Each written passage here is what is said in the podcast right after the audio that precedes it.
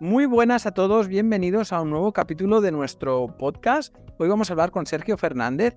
Él es el fundador de IPP Formación para la Vida Real, donde trabajan cómo realmente a día de hoy eh, una persona puede coger las riendas de su vida en todas y cada una de sus áreas, no solo en la salud, sino en la salud física me refiero, sino también en la salud emocional, espiritual, en, la salud financiera, en la salud de conocimiento, en muchos, muchos puntos que vamos a compartir con él porque veréis que su enfoque es, eh, es disruptivo, pero más que disruptivo, es muy coherente. Eh, así que, sin más dilación, vamos con Sergio Fernández. Pues muy bien, Sergio, ya estamos aquí contigo. Un placer saludarte. ¿Cómo estás? Un placer, encantado, feliz, contento. Vamos a, charlar un rato. Bien, eh, bueno, eh, como te comentaba antes, ¿no? Nuestro podcast está muy encaminado a, lo que es la salud en sí, ¿no? O sea, damos mucha divulgación sobre nutrición, metabolismo, la parte de, de cómo el cuerpo internamente funciona, pero también hay una parte que, que nos ayuda mucho a entender cómo alguien puede lograr eh, mejoras en este área, la salud, que es trabajando otras áreas, que no son estrictamente la salud desde este punto de vista tan, dijéramos, como científico, ¿no? bioquímico, tal. Entonces, eh, ¿no? Respecto a, a, lo que tú, ¿no? Promueves, divulgas, trabajas, ¿Cómo relacionas estos dos mundos? ¿Qué nos puedes contar sobre este vínculo? ¿Qué nos, qué nos puedes decir, Sergio? A ver, bajo mi punto de vista, la salud física es importante, pero es solo una de las muchas salud o saludes, no sé, que hay que tener. Para que una persona tenga una vida plena necesita tener paz en el autoconocimiento, saber quién es, saber sus virtudes, saber sus defectos, saber quién es, saber qué ha venido a hacer a este planeta. Necesita tener, punto número dos, salud en el cuerpo, es decir, que la parte física y, bioquímica y todo esté funcionando de una manera correcta. Pero ojo, porque necesita también tener salud en las emociones, una mala vida emocional. De hecho, hoy en día se sabe esto, te acaba destrozando la salud física. Necesita tener salud en las relaciones. Por último, necesita tener un equilibrio, una salud en la parte espiritual y por último, en una parte de carrera profesional y dinero. Desde mi punto de vista, para que la vida funcione plenamente, necesitamos tener orden en las seis áreas fundamentales de la vida. Una de ellas es la de cuerpo y salud. Y para mí, ¿cómo se interrelaciona? De una manera muy clara. Cuando no tenemos orden eh, en la parte espiritual, cuando no tenemos orden en la parte emocional, cuando no tenemos orden en la parte de relaciones, eso afecta a la salud. Pero es que es biyectivo, es al revés. O sea, cuando no tenemos orden en la salud, eso acaba afectando nuestras emociones, nuestras relaciones y nuestra vida espiritual. Esto se entiende muy fácil. La salud es un regalo que la vida nos da para que podamos desempeñar nuestro propósito. La salud no es un fin. La gente tiene una confusión desde mi humilde punto de vista con esto, garrafal. La salud no es un fin, la salud es un medio. La salud es el medio con el que podemos o gracias al cual podemos desarrollar nuestro propósito en la tierra. Igual que el dinero, que en esto también hay una confusión enorme. El dinero no es un fin, el dinero es un medio. ¿Y para qué sirve? Para poder atender a los tuyos, a tus seres queridos, para poder desarrollar tu propósito, para poder, en fin, eh, hacer lo que sea que hayas venido a hacer a este planeta Tierra. Entonces, ¿cómo se interrelaciona? Está profundamente interrelacionado. Y yo creo que hasta que no nos demos cuenta de que hay que cuidar de la salud para que el resto de las áreas de la vida funcionen pero que hay que cuidar del resto de las áreas de la vida para que la salud funcione. Hasta que no veamos que está eso interrelacionado, seguiremos, seguiremos teniendo esta visión fragmentada a la que somos tan eh, aficionados en Occidente, que es como, me funciona mal el hígado. Y entonces pensamos que el hígado es una cosa que está sola ahí en medio de un descampado y que se ha estropeado. No, chaval, si te funciona mal el hígado será porque eso está relacionado con otras partes del cuerpo. En esto la medicina china, a la que soy un simple aficionado, como que te da una visión holística que a mí personalmente me parece que responde muchas preguntas que la medicina eh, occidental, por llamarlo de alguna manera, actual, no es capaz de responder. Es el clásico error, ¿no? De, oye, eh, mi objetivo es quitarme 5 kilos o mi objetivo es, no es cuando lo, planteamos así, ¿no? ¿Qué pasa cuando...? Pero ¿cómo alguien puede tener el objetivo de quitarse kilos? Es que, es que yo de verdad es que me, me no, no, entiendo, yo a veces estoy inadaptado en este mundo. Vamos a ver, Pero ¿cómo alguien puede tener el objetivo de quitarse kilos? El objetivo tiene que ser tener salud.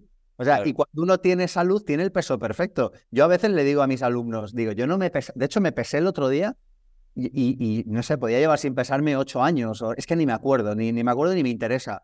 ¿Por qué? Porque mi cuerpo está perfecto siempre. Si tú comes con hambre, bebes con sed y, y, haces las cosas con un mínimo de sensatez, un mínimo, ¿eh? que yo no soy estricto ni de nada, ni llevo ninguna dieta ni nada. Pero es que al final el cuerpo se regula solo, ¿no? En fin. Vale.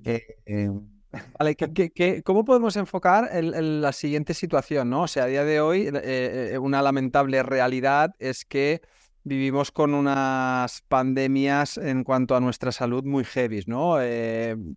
sobre todo pandemias causadas por, por malos hábitos, ¿no? O sea, nos hemos castigado tanto que, pues, eh, diabetes, obesidad, ¿no? Y patologías metabólicas y degenerativas, pues, eh, son, son una, ¿no? un auténtico estrago. Entonces, alguien que escuche, ¿no? Y donde tenga su foco de una forma tan presente en un estado malo de salud, ¿no? Que diga, sí, sí, muy bien, las todas estas áreas, pero es que yo a día de hoy tengo un problema aquí importante, ¿sabes? Eh, ¿Cómo le podríamos ayudar para que eh, exactamente el enfoque o el abordamiento, la intervención, se pueda ampliar, ¿no? Esta imagen de que no sea eh, un objetivo, ¿no? Sino que sea un medio, ¿no? Como decías.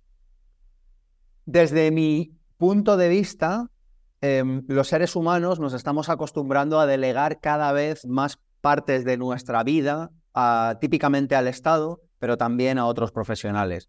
Y ya que me preguntas, pues mi punto de vista es que eso es un grave error. Mi punto de vista es que cada persona tiene que ser su propio ministro de salud, no sé a ti, pero a mí la salud me parece un tema lo suficientemente importante como para no delegárselo a nadie. Igual que el dinero, por cierto. Entonces, ¿Qué hay que hacer? Responsabilizarte de tu salud. Yo cuento muchas veces muy orgulloso la historia de un amigo que tenía un problema de salud em, que no le solucionaban en décadas. En décadas estamos hablando, ¿eh? Y entonces hubo un día que dijo, me he cansado, me voy a curar. Y se compró, eh, es que no recuerdo las cifras exactas, no sé si me dijo 250 o 300 libros. En cualquier caso, yo he visto la estantería en su casa y son metros lineales de libros. Y entonces empezó a comprar libros de salud empezó a decir, si esta gente no me lo soluciona, me lo voy a solucionar yo. Y empezó a, entender el cuerpo humano. Es una historia preciosa, ¿eh? Empezó a entender el cuerpo humano, la relación entre las diferentes partes, qué pasaba con los alimentos, empezó a experimentar y transcurridos unos meses eh, se curó. Qué bueno. Bueno, es que es una historia muy bonita. Y entonces alguno dirá, pero eso no es siempre.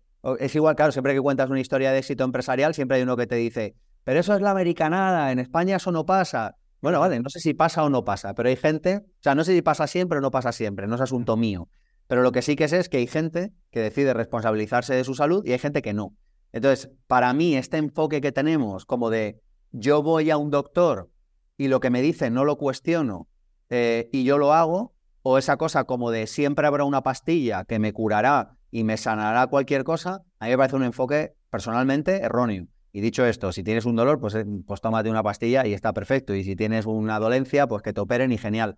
Pero lo que digo es que la visión grande debe ser yo me responsabilizo para cuidar de mi salud. Hay un dicho que es en lo que nos enfocamos se expande. En lo que nos enfocamos se expande. Esto todo el mundo lo entiende. Si tú te enfocas en hipoteca, tendrás más hipoteca. Si te enfocas en problemas con tus amigos, acabarás teniendo más problemas con tus amigos. De la misma manera, si te enfocas en abundancia y en salud, terminarás teniendo más abundancia y salud, porque hay uno de los principios que rigen este universo, que no me lo he inventado yo, que se llama el mentalismo, y que básicamente es que nuestra energía mental, aquella, eh, aquello en lo que ponemos foco y aquello en lo que pensamos más, tiende a, a, materializarse y a manifestarse más. No materializamos aquello que queremos, sino aquello en lo que más pensamos. Entonces, una sociedad que está todo el rato pensando en enfermedad, necesariamente va a materializar enfermedad. Pero es que esto es una cosa que tú se lo explicas a un niño de 10 años y lo entiende. Si tú estás pensando en salud permanentemente, lo que materializas es salud. No sé, yo mi foco está puesto en la salud. O sea, yo entro a un restaurante y miro la carta y lo que busco es una combinación que a mí me permita disfrutar del momento, pero sobre todo salir sintiéndome bien. Yo voy a hacer la compra y lo primero que busco es combinaciones que, por supuesto, me permitan disfrutar de la vida, pero que también me permitan mantener un buen estado de salud. Y así con todo. Y entonces, claro, si tú pones el foco en la salud, hombre, yo no digo que mi salud sea perfecta, ni digo que yo sea Conan el bárbaro, pero, pero digo, no sé, pero, pero creo sinceramente que tengo un buen nivel de energía para la edad que tengo. Eh, esto no es como empieza, esto es como acaba. Yo eso también soy lo suficientemente humilde como para saberlo. Pero creo que el foco ha de estar puesto en la salud. Y a mí me parece que tenemos poco el foco puesto en la salud. De hecho, muchas personas van a comprar o se alimentan cada día y hacen auténticas tropelías, eh, auténticas barbaridades y ni siquiera son conscientes de ello. O sea, mucha gente que cree que, el hecho de que una cosa sea legal significa que es comestible. Yo siempre digo, el hecho de que una cosa se venda solo significa una cosa, que esa cosa se vende. Pero el hecho de que una cosa se venda no significa que se pueda ingerir y muchísimo menos que tú la debas ingerir. Entonces, cosas como estas tan obvias, al final, cuando uno se convierte en su propio ministro de salud, se da cuenta que no puede delegar a un tercero, a nadie, eh, su salud. Qué bueno. De hecho, fíjate, ¿no? Como la medicina más institucional o no, o más convencional ha definido a, las personas a las que trata como pacientes, ¿no? O sea, mm. un paciente que es una persona que está ahí esperando a que le digan, ¿no? Y me encantan un poco tú el enfoque, ¿no? De, de, buscar ese papel activo, ¿no? Esa, ¿no? Esa, esa voluntad, ¿no? Y ese decir, oye, y es que mi salud, es que lo decías, es que es algo tan importante como para dejarla en, en ¿no? en, en manos de, de, otra persona, ¿no? Hay dos energías sin las cuales nos hacemos egoístas. Dos energías sin las cuales nos hacemos egoístas. La primera es la salud. Cuando te falta la salud, te haces egoísta. Y no me parece ni mal, ¿eh? no lo digo ni como juicio, pero es así. a ti te duele una muela y en ese momento te dan igual las focas del Ártico, tu vecino del segundo A, eh, te da igual todo. Si te da una muela, lo único que te, molesta, te importa es tu muela, te hace egoísta. Me, parece razonable. La segunda energía que si te falta te convierte en egoísta, y esto lo vemos todos los días, es el dinero. Cuando, cuando te falta el dinero, te haces egoísta. Pero de nuevo, es que ni lo, ni lo juzgo, o sea, pero es que es un hecho. Si solo te quedan 100 euros en el bolsillo, pues hostia, vas a mirar más por ellos que si tienes 100 millones. Y esto de nuevo es una cosa de sentido común. Entonces yo digo, joder, pues cuidemos de la energía de la salud y cuidemos de la energía del dinero porque eso nos permitirá ser personas más eh, generosas con el resto de las personas y del planeta. Pero ¿por qué, por qué este tabú ¿no? de, de estas áreas ¿no? en cuanto a, a, sociedad más global, en cuanto al tema del dinero, el tema de la espiritualidad, el tema incluso de la salud, ¿no? de que se generan unos como unos paradigmas mentales, no sé si llamarlo, ¿no? Lo que la, tendencia del borreguismo, ¿no? Esto viene un poco más de manipulaciones a las que estamos sometidos constantemente, ¿no? Pero son patrones como que parece que en, estas diferentes áreas se repiten, tipo adoctrinamientos o no sé, que al final limitan mucho la, la libertad y sin darse cuenta de las personas, porque con la alimentaria, la medicina y tal, que es al menos con lo que yo estoy a día, a día, día tras día, lo veo, ¿no? Entonces, eh, no sé si esto lo ves común, ¿no? Con otras áreas como la del dinero, como, no sé, la de la felicidad. Sí. Hay, muchas. O sea, yo creo que hay que entender una idea y es que la humanidad está viviendo una gran estafa. Y esto hay gente que lo entiende y gente que no, y ya está. Y el que no lo entiende, pues siempre tendrá televisión española, la enciende y sigue allí con el rollo y ya está. Pero la gran estafa, ¿cuál es? Que nos han sido em, eliminados aquellos datos informativos que nos permitirían tener una vida mejor. Por supuesto que no han sido eliminados del todo, porque si no la gente se, enfadaría. Pero bueno, se dejan ahí en bibliotecas o se, o, esto, o, se deja, por ejemplo, que yo es un tema que veo mucho eh, en esto que llaman libros de autoayuda, que de hecho autoayuda es una palabra en España despectiva, o sea, que es, que es muy curioso. Entonces digo, ¿qué es mejor? Autodestrucción. Digo, porque si autoayuda es una palabra despectiva, eh, no, la gente se mofa y dice, nada, es un libro de autoayuda. Digo, pues nada, sigue leyendo libros de autodestrucción, a ver cómo acabamos, a ver quién acaba mejor dentro de unos años. Entonces, ¿cuál es el rollo que hay que entender de esto? Hay que entender que si una sociedad se da cuenta, por ejemplo, con el tema del dinero, si tú te das cuenta que trabajas más de la mitad del tiempo para el Estado, esto es para un sueldo bajo, ¿eh? para sueldos altos es bastante más de la mitad. Entonces, la gente saldría a la calle, encendería contenedores y no sé, se montaría la revolución.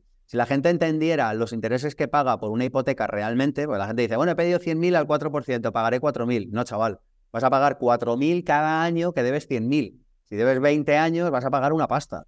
Esto que, es que se, se, tarda en explicar tres minutos. Nosotros lo explicamos en tres minutos en nuestros cursos y la gente se rasga las vestiduras. Pero es que con la salud es igual. Hay una serie de ideas que son muy fáciles de entender y cuya comprensión puede alterar radicalmente la manera en la que tú vives el resto de tu vida.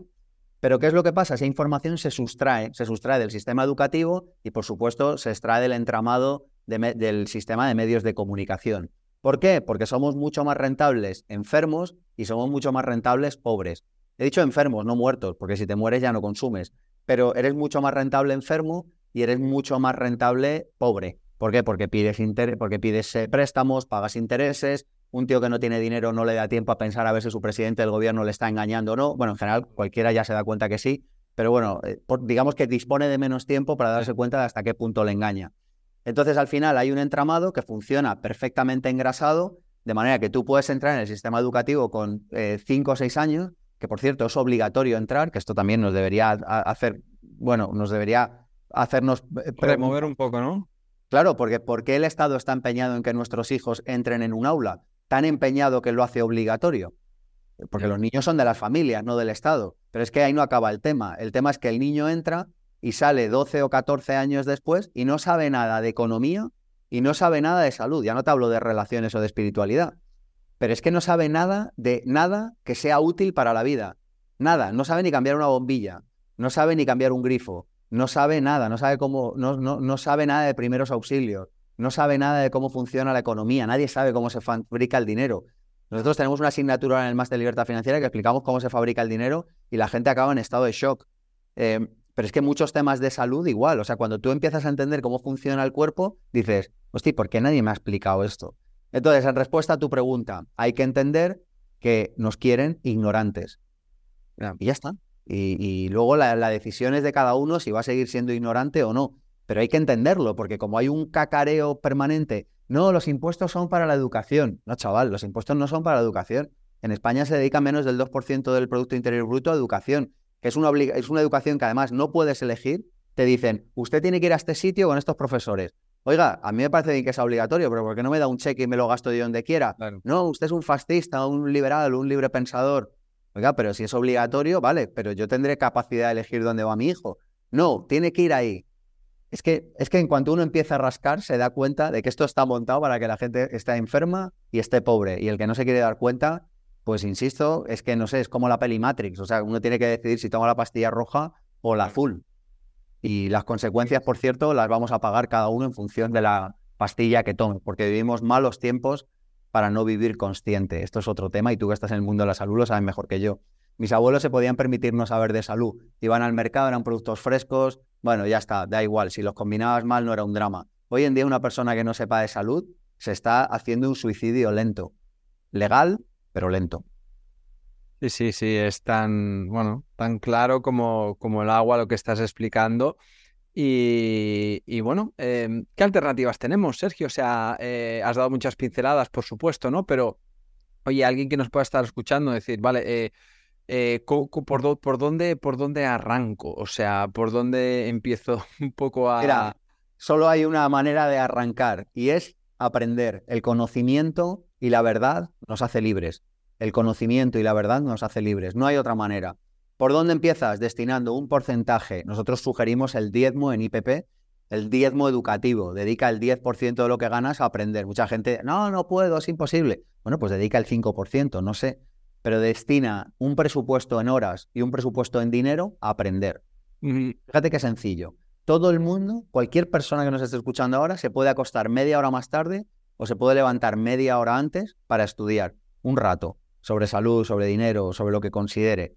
Pero a mí la salud me parece importante, pero bueno, no sé, lo que cada uno considere. Lo único que va a marcar la diferencia en el medio y en el largo plazo es tu capacidad de estudio diaria y tu capacidad de seleccionar buena información en forma de libros o en forma de podcast o en forma de formaciones o de lo que tú quieras, pero formación no reglada. O sea, no estoy hablando de que vayas a la universidad de no sé qué, a hacer la carrera de no sé cuántos, que si lo quieres hacer está bien y genial, cada uno que haga lo que quiera, pero estoy hablando de educación de verdad. O sea, de, como hizo mi amigo, me voy a comprar doscientos y pico libros y voy a entender cómo funciona el cuerpo para sanarme. Y lo logró.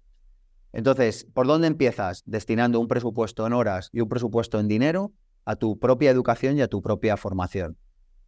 Aquí, de nuevo, hay libre albedrío. El que lo quiere hacer lo puede hacer y el que no lo quiere hacer, no lo, pues está bien, no lo hace y, y todo en orden. Pero si no lo haces, el precio a pagar va a ser muy alto. Y yo creo que esto es importante hablarlo claro.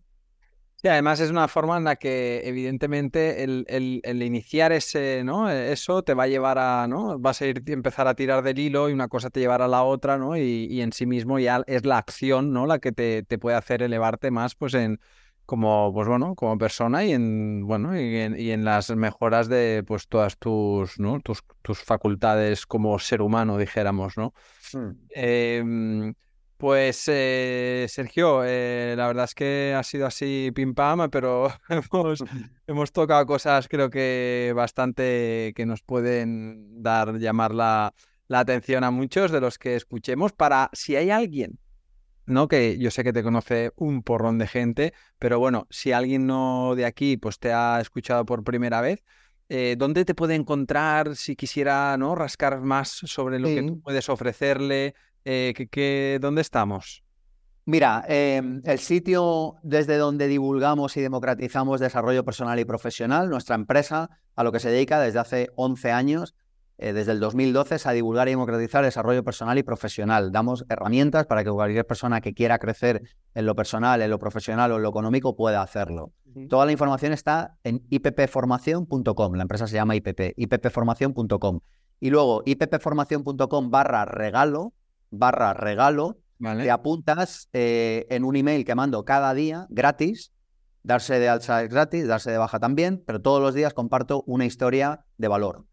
Y por último, en esa misma barra, o sea, ippformación.com barra regalo, abajo, regalamos formaciones gratuitas sobre emprendimiento, sobre desarrollo personal y sobre dinero.